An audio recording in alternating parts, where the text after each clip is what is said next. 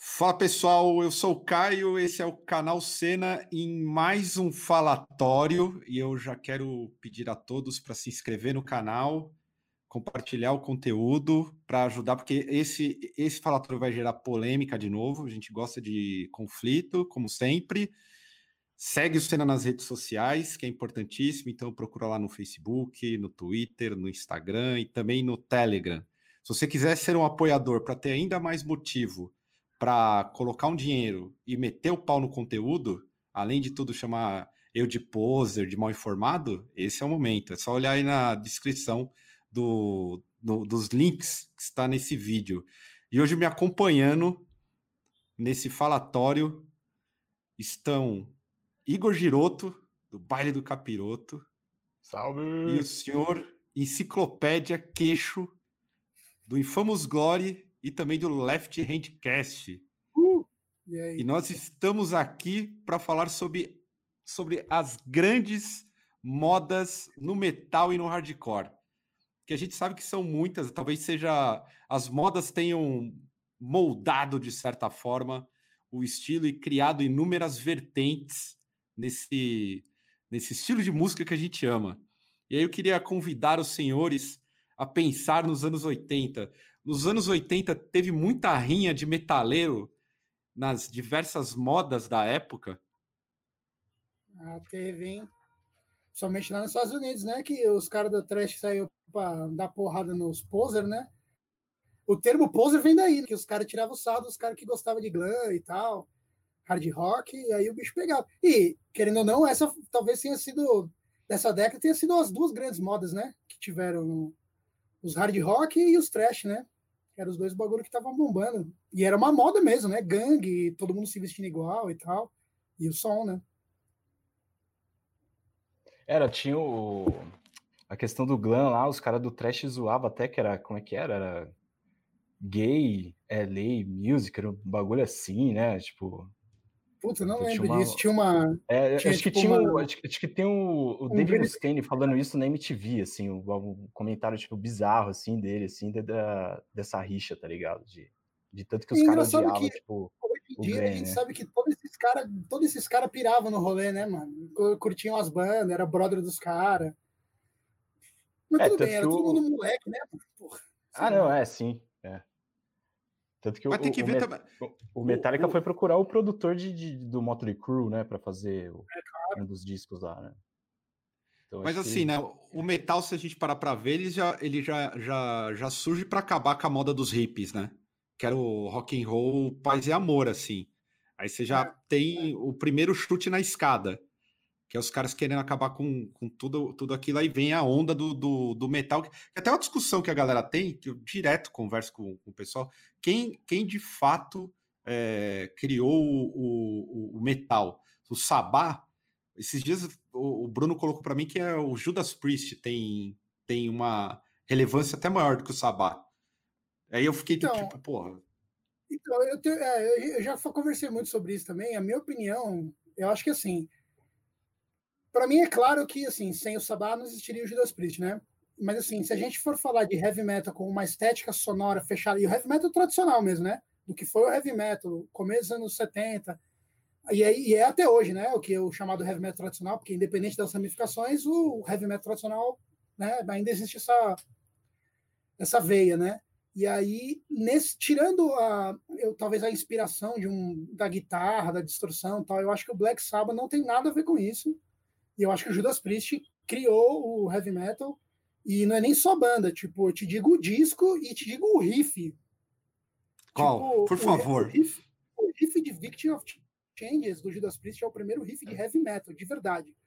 Porque tinham várias outras bandas dos anos 70 que também estavam flertando com isso e, pela união de seus poderes, nos anos 80 aquilo estava consolidado. Mas essas bandas estavam fazendo isso, tipo o próprio Scorpions e tal, não eram então, ainda, ainda flertavam muito mais com rock and roll do que com heavy metal. Eu uhum. acho, diferente do Judas Priest. Então, eu acho Sim. que o Judas Priest criou mesmo, pelo menos nessa estética, né, do heavy tradicional. Mas isso você Tinha... falou é muito louco, porque. Fala aí, fala aí, fala aí, fala aí. Não, não, eu ia falar do Coven, tá ligado? Eu só, eu, eu só não sei se ele é, ele é pré-sabá, né? Mas ele também entra, acho que a, o Coven, acho que ele entra então, nessa salada, assim, não entra, eu, não? Essa salada, principalmente na questão estética, visual, talvez, de, é, de, de letra e tal. Mas eu acho que de som, de som não. Porque o Coven, assim uhum. assim como o Sabá, o, é que o Sabá é muito mais pesado, né? Tipo, afinação baixa e tal. Mas, assim, são duas bandas que ainda, por mais que estivessem fazendo, sei lá, é, é, mexendo com a, o, o, campo harmônico mais maligno e tal, algo que também veio a ser um dos aspectos do heavy metal, em todos os outros eram bandas de rock and roll, mano. Saca? O uhum. Coven era uma banda de rock and roll. Uhum. E o Judas já tava com um passinho na frente, na diferença estética mesmo entre rock and roll e heavy metal, né? Entendi. Estética de som, é, né, cara? É que eu, eu conheci o Judas bem depois do, do Sabá, assim, né? Então, uhum. para mim, até hoje, assim, eu ainda vejo o Sabá como, como uma espécie de marco zero, assim, tá ligado? Mas hoje eu acho que é o marco até... zero da música pesada. Eu acho que o Sabá é o marco zero da, da música pesada. Não tem como uhum. argumentar isso, né? Aí eu Sim. só acho que falando especificamente de heavy metal. Uhum. É porque o Judas ele tinha o um lance da, das duas guitarras ali, né? Que, era um, que foi um lance também que marcou tem, pra caralho. Tinha, né? nunca teve, né? E foi uma das coisas mais marcantes do estilo, né? Do heavy metal. Mas queria falar aquela hora que eu achei legal que ele falou que assim, o heavy metal veio para acabar com a moda dos hippies, né? Sim. E aí, se você para pra pensar, é, a música pesada em geral, porque nessa época o, o Sabá, o Judas Priest era a música extrema da época, né? A cada às vezes 10 ou 5, 6 anos, naquela época era mais curto, né?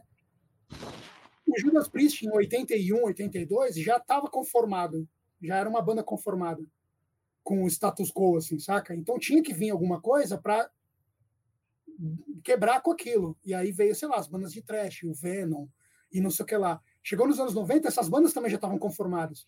Então teve que vir o Morbid Angel e o Dark Throne e o Mayhem para quebrar com isso, saca? Então, uhum. esses bagulhos é nesse sentido, assim, né? Porque a galera tenta não ficar conformada, né? Acho que isso okay. acabou, não existe mais, mas até, aí... até 2000 talvez tenha acontecido isso. Ok, mas aí uma pergunta. O, você acha que o, o, o, Judas, porque essa informação do Judas, eu, eu não, não sou um grande fã de heavy metal, apesar de ser um, um enorme, não, eu acho que tem todo sentido. Porque eu, inclusive, sou, eu sou muito fã de Judas Priest, mas uhum. eu não uhum. tenho conhecimento da base do heavy metal, das bandas. Uhum. Gosto de Sabá também, mas, enfim, não é um, uma parada que foi ob, objeto de um estudo e pesquisa. E quando falaram do Judas, dessa história, eu falei, porra, faz muito sentido. O que você está colocando para mim aqui faz mais sentido ainda. E aí, o que eu fico pensando é, nessa época, para surgir o, o thrash metal, digamos, será que foi uhum. o, o Venom, a estética do Venom e o do Judas a, a agressividade sonora do Venom que eu acho que e deram esse, esse é, impulso? É, eu acho que sim. Assim como o próprio Venom é a mistura do Judas com o Motorhead, que é uma outra banda importantíssima em falar nesse, nesse bagulho, né? É, eu ia falar então, deles também, do, do Motorhead. É. é, eu acho que o Motorhead tem um papel crucial nisso aí, né? Porque o Motorhead nos anos 70 já estava destruindo os ouvidos de todo mundo, né? Com um bagulho absurdamente agressivo para a época, né? E aí o Venom pegou isso e ainda tipo, acho que, na minha opinião, deu um passo para frente, né? Só que assim, eu acho que não dá para falar só do Venom, porque você para pensar o Venom de 81, e aí, sei lá, o Killer Mall de 82, 83, é muito perto, sabe? Eu acho que com certeza tem influência, mas de alguma maneira essa molecada tava meio que junto com o Venom, sabe? De alguma maneira juntando essas peças e, e fazendo esse bagulho. Eu acho que o Venom foi importante, mas eu, é tão perto uma coisa da outra que eu não sei se só o Venom foi capaz, né? Se, se a gente disser que o Venom foi responsável por influência direta no Slayer e o Motorhead Mas... com uma influência direta no Metallica, será que faz sentido? Acho que sim. Acho, Acho que, que, sim. Acho que sim também, é. O... Porque são eu... grandes vertentes do thrash metal, né? Sim, é. Sim. Eu até estava lendo, já faz um, acho que um ano já que eu li, é, tem a biografia do, do Metallica, e eu acho que tem uma fala do Lars lá que é mais ou menos isso, assim, que eles é, pegavam, segundo ele, né, os riffs do ACDC e tocavam na velocidade do Motorhead, tá ligado? Uhum. É... é, e aí a gente falando, essa é a definição do speed metal que a gente estava falando. Oh. Isso é speed metal, ponto. tá ligado? É, mas então... é, é muito louco. E todo o resto de influência da, da New Wave lá, do, British Heavy Metal, né? De Team Easy, de Iron Maiden. Mas também é muito perto, né? O Iron Maiden primeiro é 80, e três é. anos depois o Metallica já estava lançando o disco. É um intervalo é, é, muito curto, assim, né? Era muita muito coisa curto. nova acontecendo e. É uma, é uma época embaçada de analisar, né? Porque as coisas mudavam muito rápido, né? É. Porque uhum. E a informação demorava, né? Não era tipo, o Iron Maiden lançava o disco e o cara já tava absorvendo aquele disco full, assim, tipo, na hora. Não, é. Com certeza. Principalmente aqui no Brasil, né? É, exato. Então acho que. É, tem, até um, tem até um episódio que eu e o Giroto gravamos o podcast no Baile do Capiroto, que era sobre o, o, o INRI e o Morbid Visions, né? Do, do, do, Sepultura. E a gente fazia um, um, um tentava colocar um debate, porque para mim o, o, o, Sepultura tem, obviamente, a sua influência direta no, no death e no trash brasileiro uhum. naquela época, mas acho que esteticamente, em termos sonoro, o sarcófago tem uma relevância muito maior porque ele influenciou basicamente ela, ele é, impulsionou um estilo que, Sim, ao meu ver, é, é, o black metal lá fora, assim, ele é, é, ajudou a plantar uma semente por lá. E é muito louco, porque a gente está vendo uma banda da América Latina. Você sabe que até no Left Handcast outro dia a gente fez um a gente fez um episódio meio que falando sobre as bandas nacionais que a gente curte, não era nem tipo de história não, era só e a gente acabou caindo nisso e a gente até falou que que tipo o Brasil tem uma escola de metal em geral, né? Mas aí o Brasil é bem mais conhecido pelo som extremo, né? Então o Brasil tem uma escola específica, principalmente nessa época, nos anos 80, de metal extremo, que é diferente das, das outras escolas na época. E no fundo, no fundo, essa escola brasileira influenciou muita coisa, sabe? Eu acho que tipo Sarcófago, Blasphemy, Beherit, tipo, essas primeiras bandas assim mais extremas, elas têm muito a ver entre si. E aí, uhum. no caso específico do Brasil, eu acho que tem muito a ver com isso. Tipo, você imagina que naquela época esses caras que gostavam de metal chegava aqui, sei lá, o primeiro do Iron Maiden, o Metallica e o Venom, e aí o cara já ouvia tudo aquilo misturado, já misturado numa num, num copo, tá ligado? Já jogava tudo aquilo, juntava com um cara que não sabia tocar, tinha que aprender tudo do nada. A realidade política e tudo, isso aí com certeza influencia, era um bagulho muito mais odioso então, é. tipo, é muito mais natural você pegar uma, a banda mais odiosa do planeta, que é o sarcófago, que foi o sarcófago, e, tipo, não dá para comparar com, tipo, sei lá, uns, um Savatage, tá ligado? De tampa. Uhum. Não dá uhum. para comparar isso, sabe? É outra realidade. Tá? Eu acho que isso influenciou muito, né? No Brasil. Sim, sim. E sim. acabou influenciando todo mundo depois, né? E era o. quem... Não, pode, pode falar. falar João.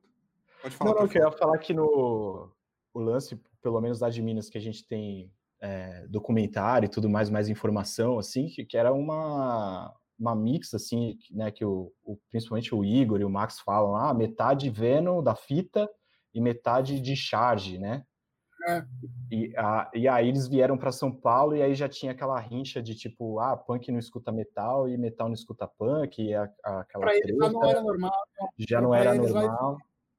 E para eles era tudo som, né? Então, acho que isso também colaborou. Isso assim, né? que a maioria, a maioria, das coisas extremas, de, de 80 para frente, talvez, né? do final dos 70 para frente, a maioria das coisas extremas sempre, em termos de metal, principalmente, sempre tiveram a influência do punk, né?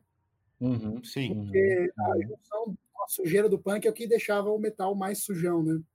Sim. E o que, que, vocês acham que no final dos anos 80, assim, é, enquanto. Porque a gente tinha uma divisão, é, era muita coisa, na verdade, acontecendo. Se o, o heavy metal, digamos assim, sendo substituído pelo glam, pelo tipo, hard rock em alta, se o thrash metal como uma onda odiosa. Então, final dos anos 80, o thrash metal talvez seja aquilo que personifique melhor até aquilo que foi culminar posteriormente no Black Album do Metallica. A pergunta que eu quero fazer é: o que, o que foi responsável musicalmente por meio que pasteurizar as produções? Porque tem um salto de qualidade, sai meio que de um lance punk e atravessa para um lance muito específico de sonoridade e, e recai muito no thrash metal e no death metal também. No caso específico do Trash, eu tenho a impressão que, assim, de 86 para frente, com a explosão principalmente do Metallica, 86, 87, assim, do Metallica, e aí do Megadeth, com Rust in Peace, o Slayer com Raining Blood, e, tipo, o Trash se estabeleceu como uma parada rentável mesmo, assim, sabe? Bandas começaram a fazer turnê e ganhar dinheiro.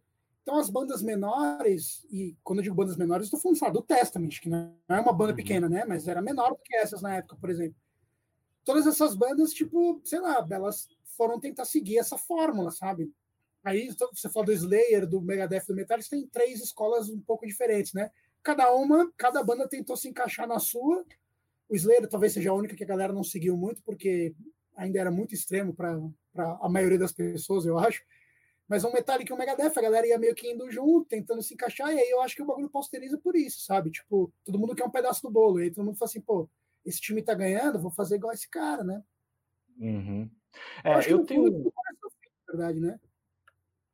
Como é que é? Eu não escutei, mano, desculpa. Eu acho que esse tipo de atitude, no geral, é o começo do fim, né?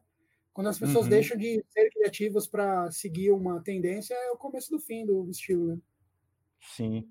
É, eu não sei, eu tenho para mim, assim, uma, uma teoria que quando o Metallica grava o Injustice for All e, e faz a One, e aí eles são uhum. indicados lá pro Grammy, eles até tocam lá e tudo mais e acaba perdendo pro Jethro Tull, acho, é uma coisa assim. Não é, não lembro, mas é uma parada assim. E aí eu tenho para mim que assim, ah, o ano deu certo, a gente foi pro Grammy. E aí, tipo, a gente vai elevar, a gente vai pegar essa música e vai destrinchar ela e tentar fazer um álbum meio que voltado para isso, assim, mais palatável, tal, que aí vai ser o uhum. Black Album e tudo mais. Né? Então, não sei, eu acho que é, tanto que depois, nos anos 90, todas essas bandas que eram trash mais revoltadas, assim, elas tiram o pé, né? Todas, todas, né? é, todas essas três que a gente falou aqui, né? O sim, Metallica, sim. o Megadeth e tal.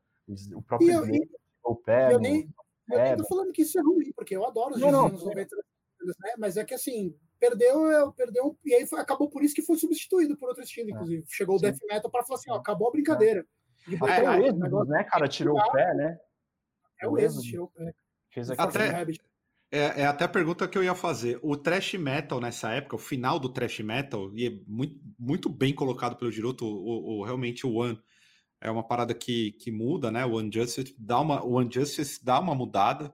Você vê outras bandas caminhando. Eu tenho uma opinião que o Ricky Rubin, ele é um uhum. cara que tem um papel fundamental nesse processo todo de não, não é quando eu falo pasteurização, não é no mau uhum. sentido, é porque eu acho uhum. que ele dá um padrão diferente. Na época, as bandas de thrash metal, elas tentavam soar muito mais sujas, muito uhum. mais punk, não é, tinha nada, né?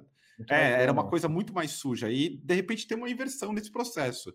E aí, o que eu vejo que recai sobre outro estilo, que é o death metal, é a influência dessa pasteurização também. Porque aí você tem a ascensão, de certa forma, pelo menos nas bandas estadunidenses, que são as, os grandes expoentes ainda na época, é, através de Scott Burns fazendo uma série, uma linha, assim, operando uma linha de bandas, assim. Sim, eu não sei. Você, é eu o, acho. Nos anos 90 no Death Metal foi, foi um pouco assim. Rivalizou com o Death sueco, o estilo do Death Metal a lá Dismember. Ele, é, ele, é, ele rivaliza, tem, tem um paralelo aí com a, com a galera da Flórida? Duas coisas. A primeira, eu acho que foi bem pasteurizado esse estilo de produção, mas no caso específico do Death Metal, eu acho, pelo menos no começo do estilo, teve mais a ver com uma, um lance técnico do que com um lance, sei lá, de mercado mesmo. Porque uhum. você pega os caras, quando essas bandas muito extremas começaram a tocar, você vê entrevista na época, todos os caras falam que era uma treta gravar um disco, porque ninguém sabia gravar um bumbo duplo naquela Velo, saca? Um blast beat, então ficava embolado e aí não dava para entender nada. E aí, quando o Scott Burns entrou na cena, um cara que sabia fazer isso, todo mundo falou assim, mano, vamos gravar com esse cara, porque esse é o único cara que sabe tirar esse som que a gente quer. E aí, é por isso que eu quero dizer, eu acho que acabou ficando pasteurizado no começo, em termos de produção, mas no começo, depois ficou de verdade, mas no começo eu acho que foi uma questão de ocasião mesmo. Sobre rivalizar a Suécia e Estados Unidos, eu acho que não rivaliza, não, porque, querendo ou não, cara, é opiniões à parte, não tem como, não tem como competir, né, na época, em termos de reconhecimento e, sei lá, as bandas americanas foram muito maiores, né? Vieram antes, é. antes de lançar os discos e, né? Vieram antes e foram muito maiores, né? Influenciaram as suecas, não tem como falar que não. É que eu acho que as bandas suecas, é, a impressão que eu tenho é muito mais melódico, né? Você pega um desmembro, é, assim, é, é, death metal com Iron Maiden, assim, mano. É, tem horas é, por isso que eu amo, mas é isso. É, eu adoro também por causa disso, tá ligado? Que é aquela hora que você escuta a melodia assim, você até fecha o olho, né? Ah, e é, depois é, vai tá podendo de novo. Você escuta o disco, ele pega na sua mão e fala assim, amigo, pode, gosta é, de Halloween. Comigo, vem, de, é, vem, gosta de Halloween e Dayside ao mesmo tempo, tá tudo certo. Vem comigo. É, falo, boa. boa, boa, boa, boa. Verdade. Cara, eu nunca fui muito fã de Dismember. Eu fui, eu fui me tornar fã de Dismember, Dismember depois de velho, porque eu sempre fui da escola dos Estados Unidos, assim, Flórida total. A, a, aliás, a, a, banda que eu mais gosto até hoje é o Morbid Angel, que foi uma das que poucos, pouco foi, foi abduzida por esse por esse conglomerado, assim, os caras sempre tentaram Eles... saltar fora no, no, entre 90 né? Eles estavam sempre ditando regra. Estavam sempre na vanguarda, ditando regra mesmo. Exatamente. É, eu vejo o Morbid Angel como é, é, um death metal mais torto mesmo, assim, né? Tem umas passagens assim que, é, que dá uma embolada na cabeça, assim. Eu, eu, por exemplo, o Dayside eu acho ele muito mais reto, assim, né? O Morbid Angels, ele, ele, ele, o Morbid Angel, ele dá uma, uma acho que o Trey ali, tipo, é, é, o Trey, né, o guitarrista, ele... É. ele Trey é fã de Van Halen. É, então, é, é um malucão, né? Fã de Van Halen, fã de então. Quake. Ah, aí fudeu, entendeu? É, aí o cara vai estudar a guitarra e, a guitarra inteira, assim, né? As possibilidades é. da guitarra e tal. Então acho que é, o Morbid Angel ele tem essa diferença, assim, de ser um som mais torto mesmo. Tá o Morbid Angel é a maior, é, factualmente, a maior banda de death metal de todos os tempos, né, cara? É. Foi uma das é. primeiras, eu acho que é a que mais. A mais rentável, inclusive, eu acho. A mais o quê? rentável de venda, ah, tá ligado? Eu acho que é mais rentável, acho que é o Canibal, hein? Eu acho que o Canibal é, é eu também rentável. acho. Também ah, acho. É verdade, verdade, é verdade. Em termos, em termos de longevidade, trajetória, ah, não, regularidade, sim, sim, sim. O, o, Canibal, ele, sem querer, eu acho que o Canibal, sem querer, super é, criou um, um, uma linha do tipo. Vamos, vamos colocar, igual que eu colocou. Eu penso assim, o, musicalmente falando, eu acho o Morbid Angel vanguarda total. Em termos uhum. de regularidade de disco, produção de disco e continuidade, acho que o Canibal é a maior banda de death metal da história, assim. Eu tenho... Popularmente falando, é a maior de todos, eu acho. É, disparado. É, é verdade, vocês têm razão. Inclusive, de, né, né, nessa época aí, para mim, até hoje, o melhor trabalho do, do Scott Burns no death metal propriamente dito é o The Bleeding do Cannibal Corpse. É o que ele Adoro, conseguiu jogar muito fora da curva. Eu acho incrível é, esse disco. É, é, é, o legal do The Bleeding é que é uma produção diferente até pro próprio Scott Burns, né? Porque as, as, eu adoro todas as produções dele, né? Tipo aquele somzão do Obituário, do próprio Rise do Sepultura. Sim, sim. Eu adoro aquele som gravão e tal. E o disco que eu mais gosto em termos de produção do Cannibal é o Tomb. Porque ele é gordão, grossão, assim, é o que eu mais gosto em termos de produção. Só que aí, no, no disco seguinte, no The Bleeding, é o total oposto, assim, é inacreditável. E ele tirou um puta som, né? Então é Sim. muito louco.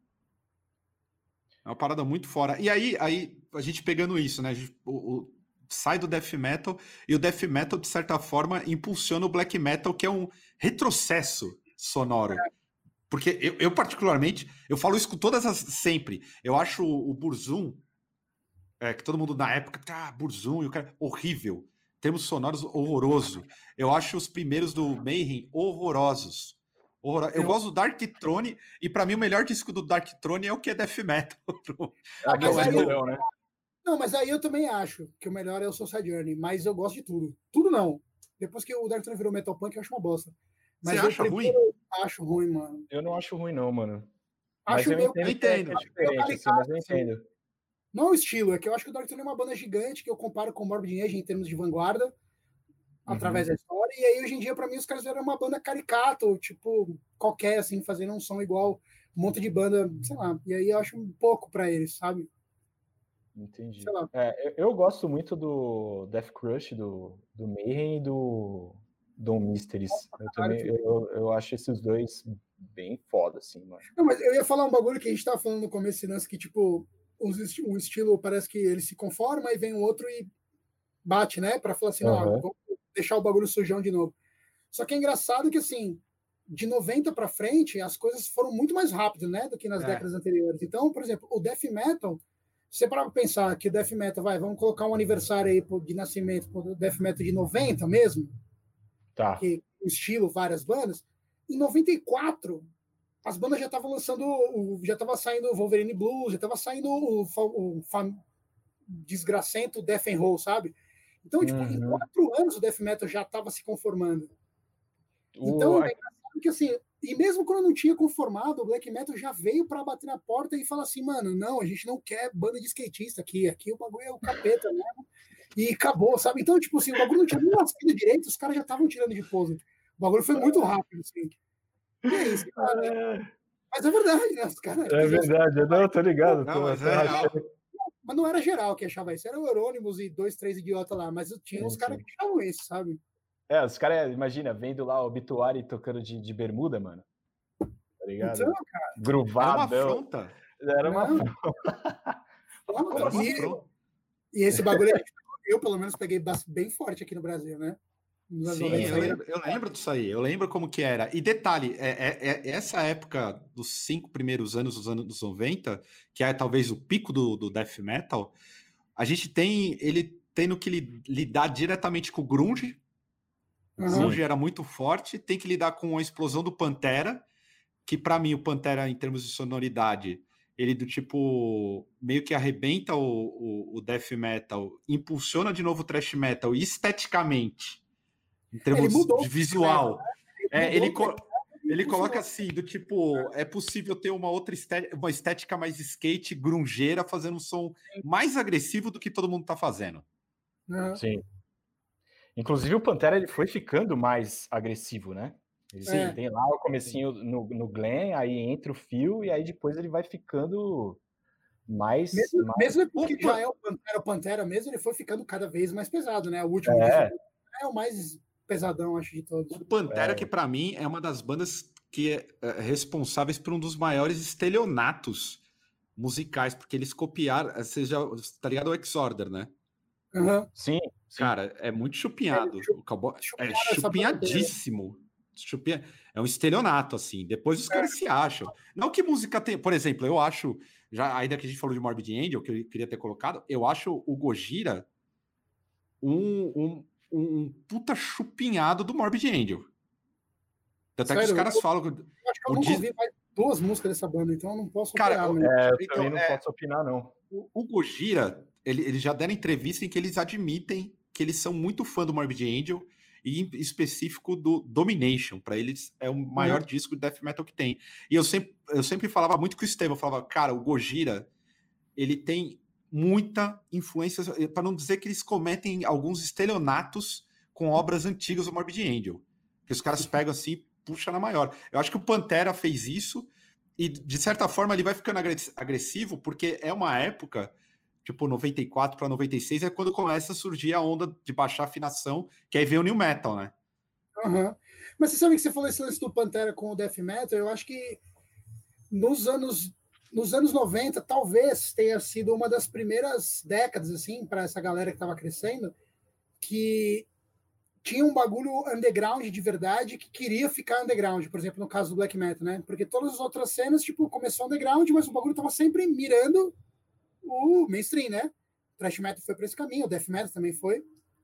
E aí eu acho que assim, o Pantera brigava assim com o death metal, mas não brigava com o black, porque eu acho que a galera que ia pro black queria fugir do de qualquer coisa mainstream. E nessa época o Pantera era o mais mainstream de todo, né?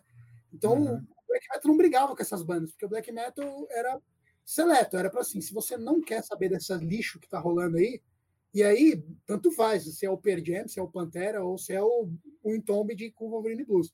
Se você, se você quer ser truzão mesmo, você vem com nós. Então não briga, essas bandas não brigavam, né? E isso é um bagulho que existe até hoje, né? O underground mais radical de todos, que não briga com o mainstream. Acho que isso começou nos anos 90 com o black metal, acho. É, de, é, de querer a... ficar dentro da própria comunidade, a própria sair, né? comunidade né? se sustentar ali, né? É, então, é, é, O black metal que influenciou o Pantera, né? Numa fase. Vocês lembram que o Fio Anselmo até fez projetos é. de black metal e o caralho, foi altamente influenciado. A gente, aí... tá falando, a gente tá falando de moda, esse é um clássico exemplo, né? Ele deve ter ouvido o Transformer Hunger, ficou doidão e falou: Nossa, ficou dois anos só ouvindo black metal, aí virou black metal. Depois desvirou de novo. É, exatamente. Ah, mulher né? Exatamente. Ah, até hoje ele tem lá o Scour, né? Que ele, que ele toca com os caras do que era o Decapitation, Pig Destroyer, lá é um monte de gente junta lá que é um, um som de black metal. Cara, e aí. A... No seu papel, né? Porque na época do final dos anos 90, ele, ele, ele trouxe o Satyricon para fazer uma turnê no, nos Estados ah, Unidos. Foi a primeira banda de black metal que fez uma turnê nos Estados Unidos foi o Satyricon, foi o Fiancelmo que levou. Uhum. O satírico bom, né? Hum, Tem gente. Eu gosto do Satiri. Eu gosto do, eu gosto do, do, do Satiri com. Mas quando eles foram para as vezes era a turnê do Rebel Extravaganza, que já é um disco que nem todo mundo gosta. Eu é, gosto. então. Tem o então, pessoal que gosta desse. Eu gosto das duas fases. Eu acho, na verdade, que eles têm dois discos muito bons. O resto é, é conversa para boi dormir. É, eu gosto, dos, eu gosto dos três primeiros, de verdade mesmo. O resto tem altos e baixos. É, também acho. E, e, aí, nesse período de, dos anos 90, já é onde entra o New Metal, que eu normalmente tenho muitas dúvidas. Eu acho que quem influenciou diretamente o New Metal é o Biohazard, eu acho que uhum. influenciou diretamente. O Sepultura, eu acho que cometeu um estelionato, porque o Sepultura copiou muita, muita coisa da época. Eles já eles estavam altamente influenciados pelo Neurose, já viu o Igor falando ah, nisso? Uhum. Estavam altamente e o próprio Korn também, né? O próprio Korn estava surgindo, é meio que um que o Roots. Todo mundo fala que é meio pai, mas se a gente pegar tem o Fear Factory com The Money Factory também, uhum. que era uma banda de, de death metal, que eu é, nem uhum. acho uma, uma, das melhores, acho inclusive bem ruim na época. Não, eu em termos de death metal é bem fraquinho mesmo, mas é eu bem acho fraquinho. Legal. Eu prefiro, eu prefiro a época The Manufactory para frente. Eu sou um fã do Dino eu, Casares para mim, eu só consigo ouvir os dois primeiros, cara. O primeiro eu acho legal, mas não nada demais. E eu acho o The Manufacturing muito bom. Daí para frente já não me desce mais. Eu acho que passou dos limites uhum. da doideira para mim. E você tava falando do Roots, né? Acho que é no Roots que tem o, o vocalista do Korn participando também, ou não? Sim, sim. Da Luca Way. Não lembro. É, tem? Ele, é, que é ele sim. e o Matt Ele e o Mike Patton. Né? É. Mike, Mike Patton, é isso. É, então, então, não sei, né, mano? O Roots, acho que, na é, real, mas... o, o, Sepultura, acho que ele absorveu o Korn e não o contrário. É que o Sepultura já era muito grande. Não, com certeza, então, mas é, a diferença é essa. O Korn era uma banda de moleque, né? É. é aí o Sepultura viu aquilo e falou, mano, tem um negócio aqui, velho. E aí eles é, escancararam de alguma forma, assim, né? E o Sepultura foi com um elemento muito forte, que era o lance da regionalidade, que era o que todo mundo tava procurando e saco cheio no, no, no metal, assim. Não é, é à toa que o New Metal é, é, é, é tipo assim, reina durante um, um, bom período. Eu acho que o Biohazard, quando eu cito o Biohazard, é porque acho que eles dão a liberdade, esse lance do, do, do peso é, com o rap, e aí é onde a galera se sente, quem é do metal se sente livre para fazer um som, digamos que flutua entre diversas camadas. E aí é um uhum. lance que leva todo mundo. Eu lembro que na, na, na, época levou muita banda de thrash metal a, a fazer até um. Primeiro baixar afinação. Acho é. que é um. O primeiro movimento que eu vi geral é, baixando afinação. Segundo estético, que eu lembro que é, o, principalmente o Êxodos, o Gary Holt, era patético na época. Patético. Um, Calça lembra? cargo, um, tinha um cavanhaquinho assim, cabelo. E era, era a volta. Na, e, e, foi, e, e musicalmente foi muito bom para o Êxodos, porque o Êxodos lançou o Another Lesson in Violence, que é aquele ao vivo, é incrível. E tem incrível. E esse lance da afinação e tudo mais, puta. Eles baixaram a afinação e tal. Jogou tudo lá em cima pro Êxodos. Eu lembro que eu fui no show em Não, 97. Mas... E aí, mas o lance é o seguinte, né? Essa época aí, essas, o Exos ainda existiam, né? Outras bandas que ainda existiam estavam. O, o Testament também foi nessa, sim, né? Sim. No Low e tal. No Low, mas, exatamente. Mas assim, tipo, eram bandas que estavam, mano, aquele bagulho brigando pra, por cada centavo, sabe? Estavam pedindo dinheiro no sinal mesmo. Rola um bagulho desse que os caras vê que a molecada foi atrás, os caras vão junto, porque eles precisam pagar as contas no fim do mês, né, mano? E aí Sim. é o que você falou, para algumas. Eu, no caso do ex específico, eu acho que esse é um viver muito bom mesmo. O ex combinou muito esse lance da afinação baixa com o Exos. E no Lance Testament já mais ou menos. Acho que o Low tem músicas legais, mas no geral, assim, é meio nada a ver. E eu, hum. pessoalmente, do meu gosto, essa, toda essa época do New Metal, para mim, foi a época mais negra da história, assim, cara. Meu Deus do céu. É uhum. embaçado. Tinha... Primeiro tormento eterno isso aí. Agora, uma coisa que eu não lembro, é, a época dos anos, mas eu acho que é anos 90 ali, que é o Creator com o Endorama, aquela Reneval. É, eu acho maravilhoso. Eu, eu gosto que... pra caralho também. Eu gosto não, pra caralho. Eu acho eu legal gosto... também, assim. É, não, não são discos que me marcaram, mas, é, mas eu acho que, que rolou esse, essa influência, acho que do industrial ali, né? Um lance mais experimental. É né? Tem a ver com o bagulho que eu e o Caio tá falando até mais cedo, né? Que é aquele lance do Paradise Lost, né? Que é. Em outras cenas teve essa outra moda no meio das bandas de Doom, né? Que foi esse lance de ir mais pro pós-punk, pro gótico e tal. Uhum. E aí o Creator foi junto, né? Só que Sim. o Creator eu não posso opinar, porque qualquer, pelo menos até 99, qualquer coisa que o Creator lançou, eu acho animal. Não importa o que é, eu acho animal. É, eu, é, eu gosto, gosto muito também. Não consigo opinar objetivamente. Eu, eu Era confesso que. falar dessa influência mesmo, assim, do. É, é nessa, é. Nessa época do Creator, quando saiu, eu lembro que eles vieram tocar aqui, é, é nesse período entre 96 e 98, se eu não me engano. Eles tocaram no torneio do Outcast aqui. É, do Outcast. Exatamente, porque foi num show, na, inclusive na Let's Lay, eu tava nesse show. Uhum. Crisium e, abriu, não foi? É, foi o Crisium abrindo. O Crisium tava voltando de, de, de turnê na Europa, inclusive. Acho que é a primeira, eu lembro. É a primeira turnê na Europa do Black Force Domain. Eles uhum. abriram para os caras. 98, vocês estão falando? 97. Eu acho que foi 97, 98, não lembro. É, foi 97. Eu, eu tava em casa com 9 anos de idade, mano. é, eu, eu, tava, eu, tava, eu tava na Led Slay, cara. Na Led Slay conversando com Moisés, velho. E, vendo, e xingando o Creator. Xingando Nossa. o Creator. Falei, pô, lá vem esse som chato do caralho. É. São pegajoso. E eu, mas era, era, era o... o setlist deles nessa época era bem ruizinho. Era porque muito era, fraco. era muito fechadinho, né, cara? Né? Fase nova, né? Acho um vacilo isso, eles deviam tocar em tudo, né? Sim, era uma época bem tenebrosa. E era uma época que, que é, é, tipo assim, tinha uma, uma. Teve várias bandas brasileiras que caíram na onda Sepultura, New ah, Metal. Nossa. Várias, Sim. várias. O Mas Corsos. Overdose, pô, também. O, overdose. Overdose. overdose. Um Zero Vision. Tem um disco do Zero Vision que eu acho muito bom até hoje, cara, que é o A Cried Test. Esse eu é o do olho? esse disco. Eu acho que é, é o do olho. Mas eles, eles lançam outro disco New Metal pra caralho. Nossa, tinha aquele Chipset Zero também, que essa era o New mas Metal esse... mesmo. Total, então, né? mas o Chipset Zero, se eu não me engano, é de 2001. Aí é, é tipo, é um pós, pós, é, pós, é, o, é o auge. É, é o auge é. do New Metal, eu acho. Que aí tem os, os 69 centavos por aqui. Nossa, é isso aí tem Ainda bem. embuia. É, cara, eu, eu, eu, eu, vivi intensamente essa época do New Metal. Eu, eu, eu, tipo, eu vi na, pelo menos na época do. Para mim, o que mais chamava atenção no New Metal era a afinação. Uhum. Porque eu continuo, o pessoal me critica aqui no cena direto, que eu falo mal do New Metal, mas eu consumi muito New Metal e talvez tenha sido o estilo que mais. Eu, eu vou sempre insistir nisso. Que mais produziu coisa ruim em toda a história do metal. Porque era um lance extremamente Absoluto. rentável do ponto de vista da gravadora. Todo mundo queria, porque é. flertava com a galera do rap. Sim. Aí a galera do rap queria curtir o metal e ia no new metal. E era muita coisa ruim, mas muita coisa ruim querendo soar diferente. É, que eu Sim, acho que abre a porteira e vai entuchando coisa, né, mano? Aí. Só que assim, é. eu acho que no fundo, no fundo, embora eu, antes de eu falar o que eu vou falar, eu não, vou, não tô aqui tentando defender o New Metal, porque eu odeio o New Metal com todas as minhas forças. Mas tem uma coisa que nenhum outro estilo até então passou, que assim, o New Metal talvez tenha sido o primeiro estilo novo a surgir numa época em que já estava, aqui no Brasil não era tão ainda assim, mas nos Estados Unidos já tinha internet, já tinha, já era outra lógica de exposição e tal. Então, tipo, é um estilo que teve que lidar com esse lance da, mano, da galera aceitar em massa, de gerar uma puta grana da, do dia para noite o bagulho virar uma moda de verdade muito mais rápido do que foi o trash, do que foi qualquer outro estilo antes.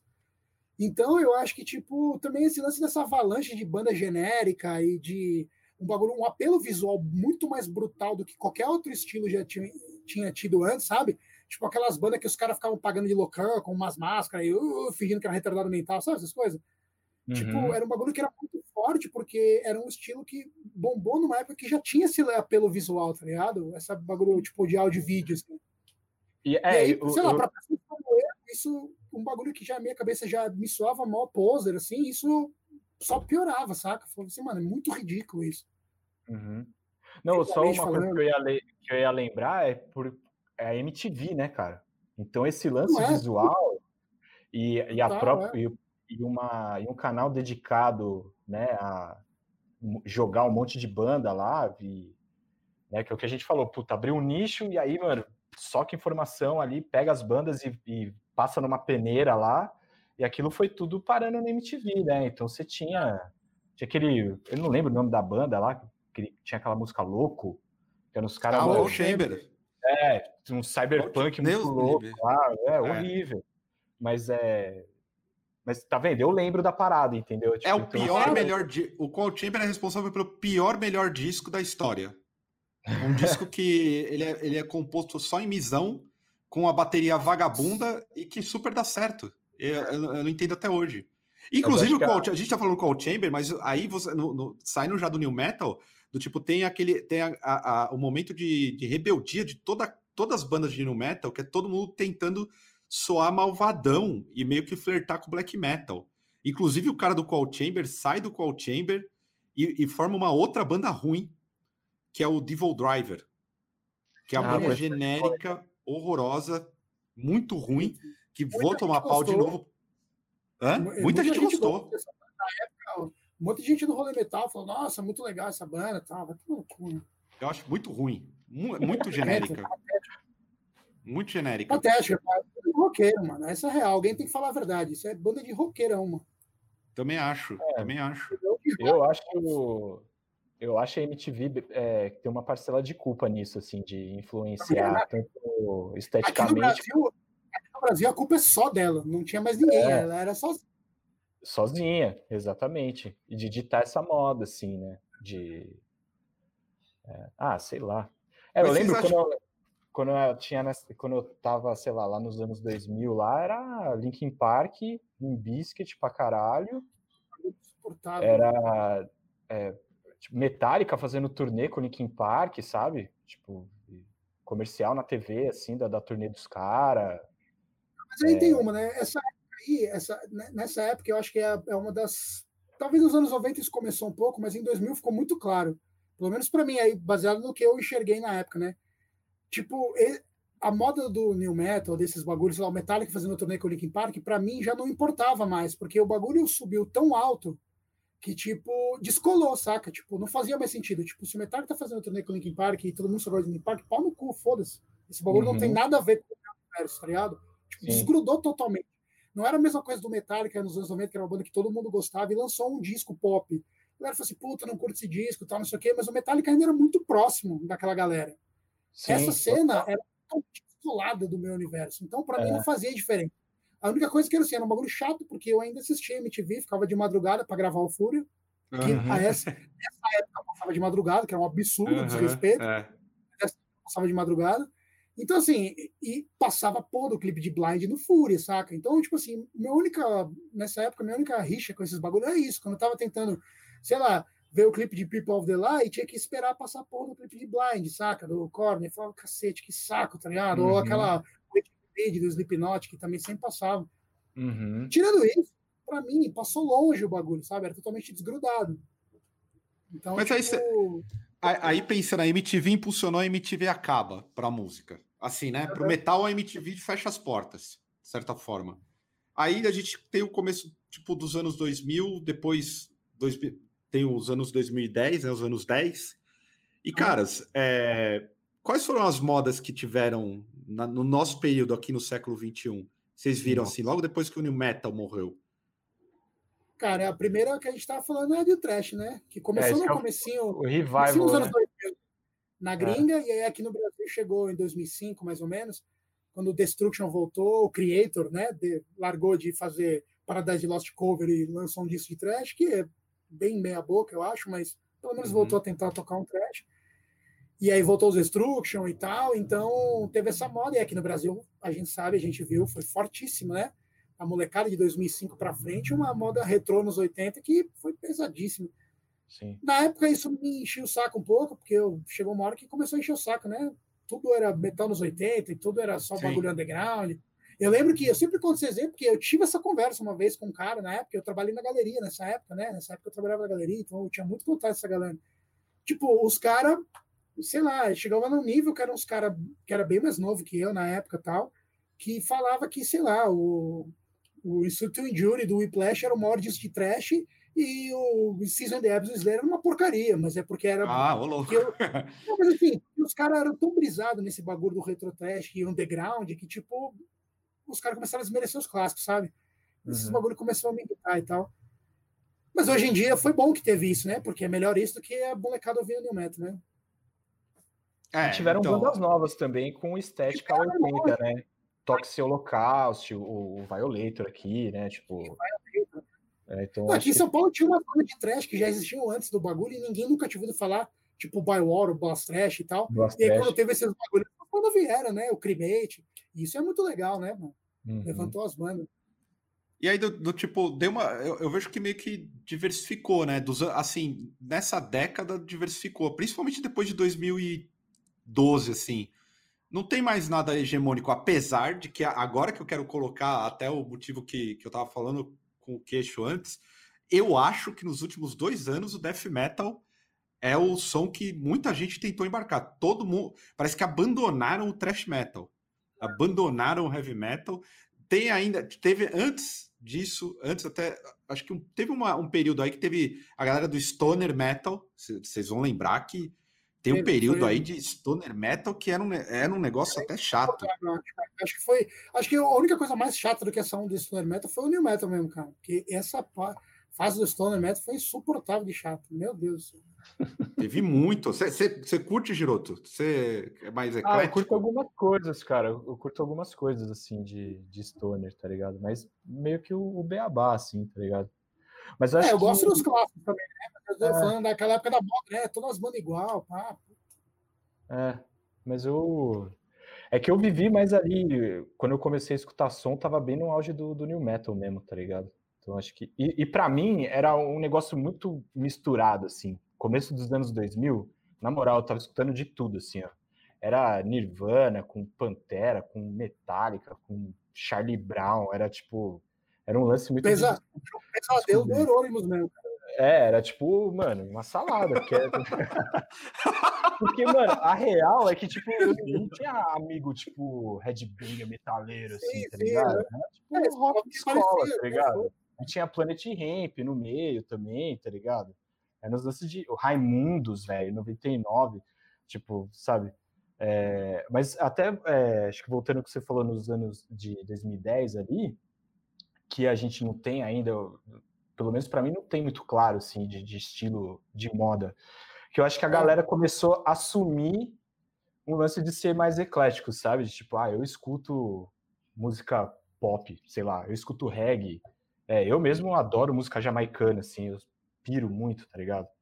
Então acho que tem, acho que a galera começou a meio que fazer um pouco disso, assim. Não sei se vocês concordam. De... Deve ter gera... é, deve ter um conflito, deve ter uma, uma questão de geração aí, sim. Eu é, que aí é Neo Crush com Sludge com não sei o que, tá ligado? Começa uma saladona, mano, tá ligado? De Black Death, é, acho...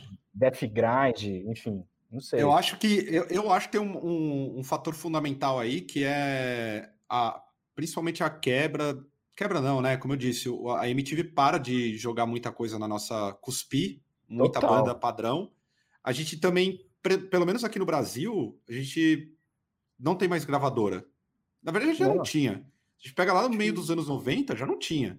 Mas aqui, se alguém sonhava com alguma coisa nesse sentido, não tem. Tanto é que eu, eu, eu tenho, tenho refletido muito sobre o cenário musical pesado brasileiro.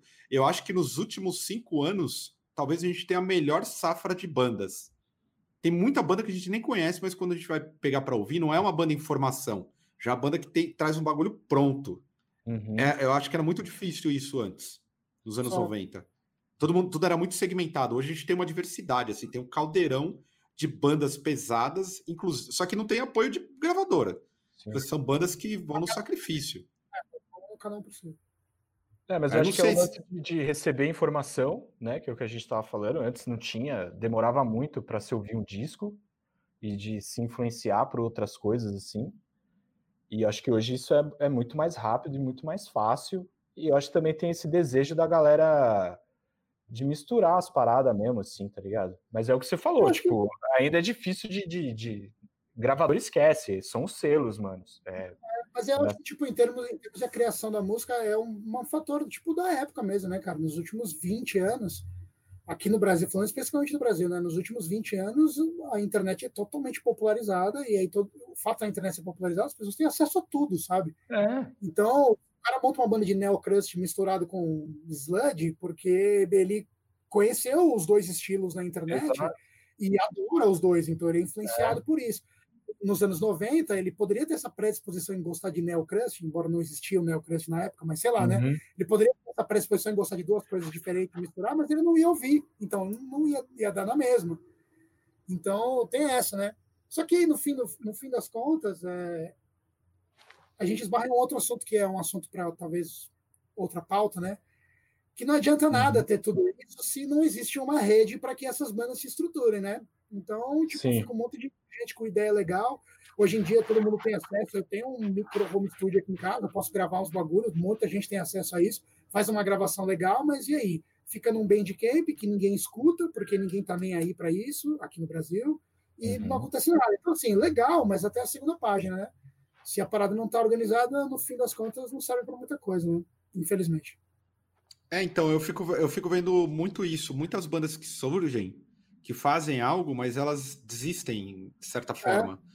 Do tipo, não tem uma sustentação, né? Principalmente aqui no Brasil, assim, a galera que, que, que quer fazer um som, ela depende de ter muita dedicação e se desapegar de muita coisa. Se é para tentar o mínimo, assim. Ou porque gravar o trabalho todo mundo grava, eu acho.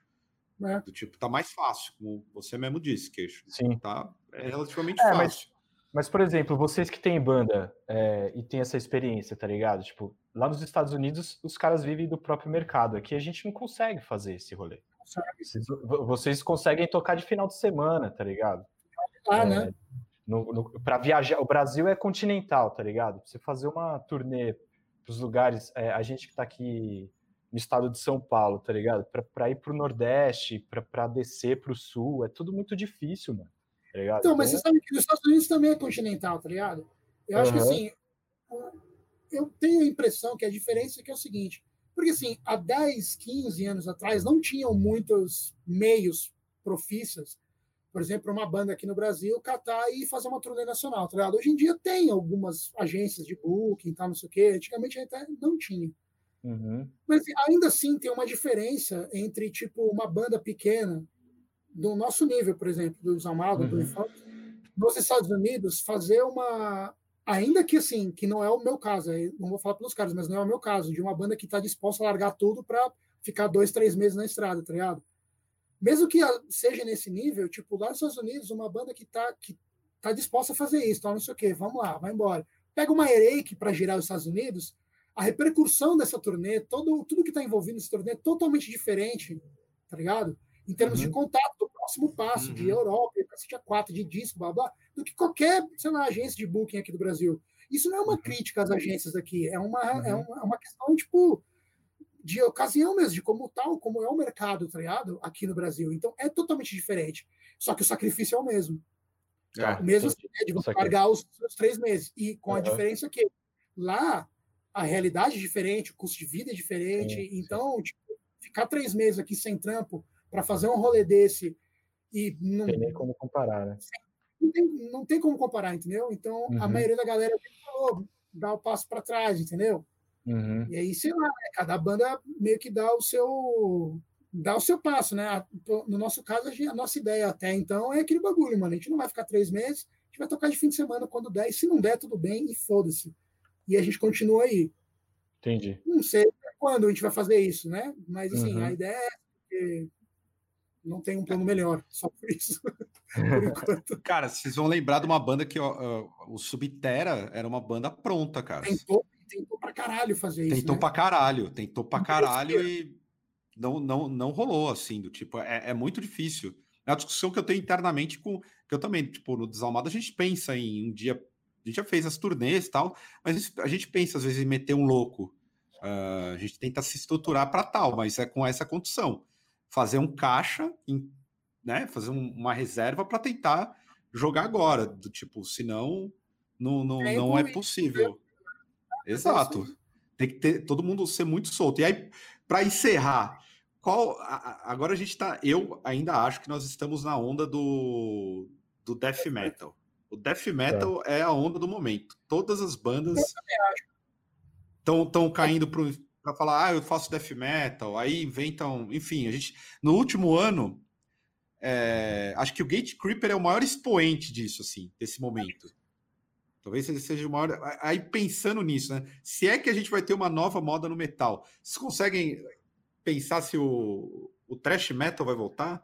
Qual, ou vai ser um. Porque teve uma. A gente esqueceu, mas teve uma onda, onda aí de post-thrash metal também. Que é um bagulho que eu não consigo entender. Eu, sei que eu nem sei o que é isso. Eu também não sei é tipo o que é Trivium. Isso, Trivium, ah, acho que deve ser. Tá. eu acho que eu então, eu acho, eu acho, não sei, né? Porque esses bagulho vai por geração, né? Eu acho que esse tipo de coisa não volta. Eu acho que essas modas são mais dos bagulhos de Datadas. tiozão, porque datadas e os bagulhos de tiozão, no sentido que assim, é, a molecada vai crescendo e aí vai virando tiozão, sei lá, e aí vai ouvindo os bagulhos de tiozão das antigas, porque é underground, sei lá, por qualquer outra coisa, né? Então eu acho que, tipo, essas entremodas, tipo, essas bandas tipo Trivium, eu acho que esse é o tipo de som que eu acho que acaba ficando no esquecimento. Do mesmo jeito que o New Metal, infelizmente, de alguma maneira, já virou meio que um bagulho old school, né? Então tem a galera da geração que, que gosta do estilo e gosta. Hoje em dia já é um bagulho meio pans e tal, não sei o quê mas eu ainda acho que o New Metal não se mistura tanto. Eu acho que essas bandas, tipo Trivium, também não vão se misturar tanto. Eu acho. E aí eu acho que não vai ser o Trash, porque, na minha opinião, o Trash foi uma. Tá, foi muito recente, né? O é, Def não tinha rolado. Então, eu não sei, talvez o, o Black Metal, né? Eu, eu, acho que não teve uma moda forte Black Metal mundial assim, ainda. Pelo menos de retro, né? De, de é, retornar, ao, retornar ao Black Metal, né? Eu acho é, que não, não teve. Talvez mas tem uma banda de death que eu gosto pra caralho, que é, que é relativamente nova, tá lançando o segundo disco esse ano, que é o Carnation. Acho que eles são belgas, se não me engano. É, eu acho é bom pra caralho, velho. Acho que é bom. É, eu... eu acho que é, é, é muito boa essa banda. É muito boa, cara. E, e é bem isso, assim, você vê a entrevista dos caras, eles tentam fazer esse, essa mescla do, do sueco com o americano, assim né, de ter um pouco de melodia, mas a brutalidade e, e o som torto do Morbid Angel, assim, sabe? Eu acho que é o melhor e... caminho, né? Se tratando de death metal, é... esse é o melhor caminho. Porque as duas é... escolas são maravilhosas. Tem que juntar as duas mesmo. Eu acho. Eu preciso e ouvir eu... essa banda, não conheço. Eu vi os caras ao vivo, mano. Acho que eles abriram pro Pestilence aqui. Eles abriram é. pro Pestilence. E eu não eu conhecia. Perdi. Então, eu perdi porque eu tava tomando uma no bar. Cerveja, e aí, né? Sabia. cerveja, e aí já tava meu tinha os caras, oh, vai começar a banda de abertura, aí eu falei, pô, da hora, eu não conhecia também, eu falei, pô, vamos ver, não vamos, ah, a cerveja lá dentro vai estar tá tão cara, deixa eu tomar essa aqui, vai, e não vi, beleza, vi o show do Pestilência, é. muito louco, pá, cheguei em casa e tal, aí outro dia tava ouvindo essa banda, e alguém, eu falei, pô, com esse logo de algum lugar, puta, foi a banda que abriu o Pestilência, é, eu, eu fiquei vi. muito perdido, porque a banda é muito boa, mano, vacilei. Muito boa mesmo. É, preciso... Eu fiquei de cara, falei, caralho, mano, que foda. E a estética do vocal lá, tipo, todo cheio de sangue, assim, ó. É, não, cara, não. É, ah, tô ligado qual corrente. é. Tô ligado. Tô ligado é. qual banda que é. Agora lembrei, lembrei, Pô, lembrei. Foda, mano.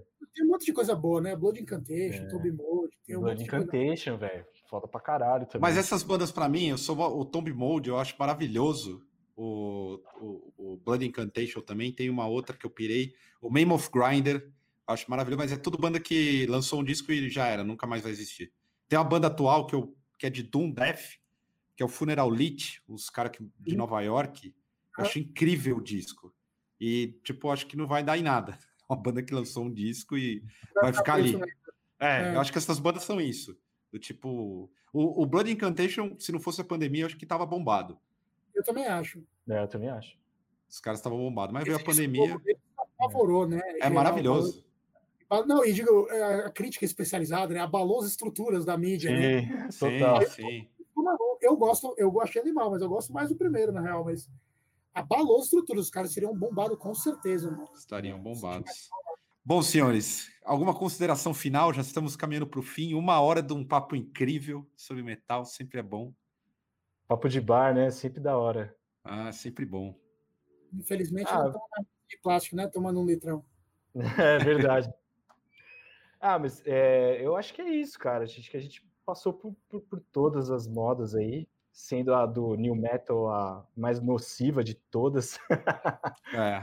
né? Com, com foi a pandemia. A, pandemia, junto com a MTV, que ajudou a proliferar tudo isso, assim, né? Mas é.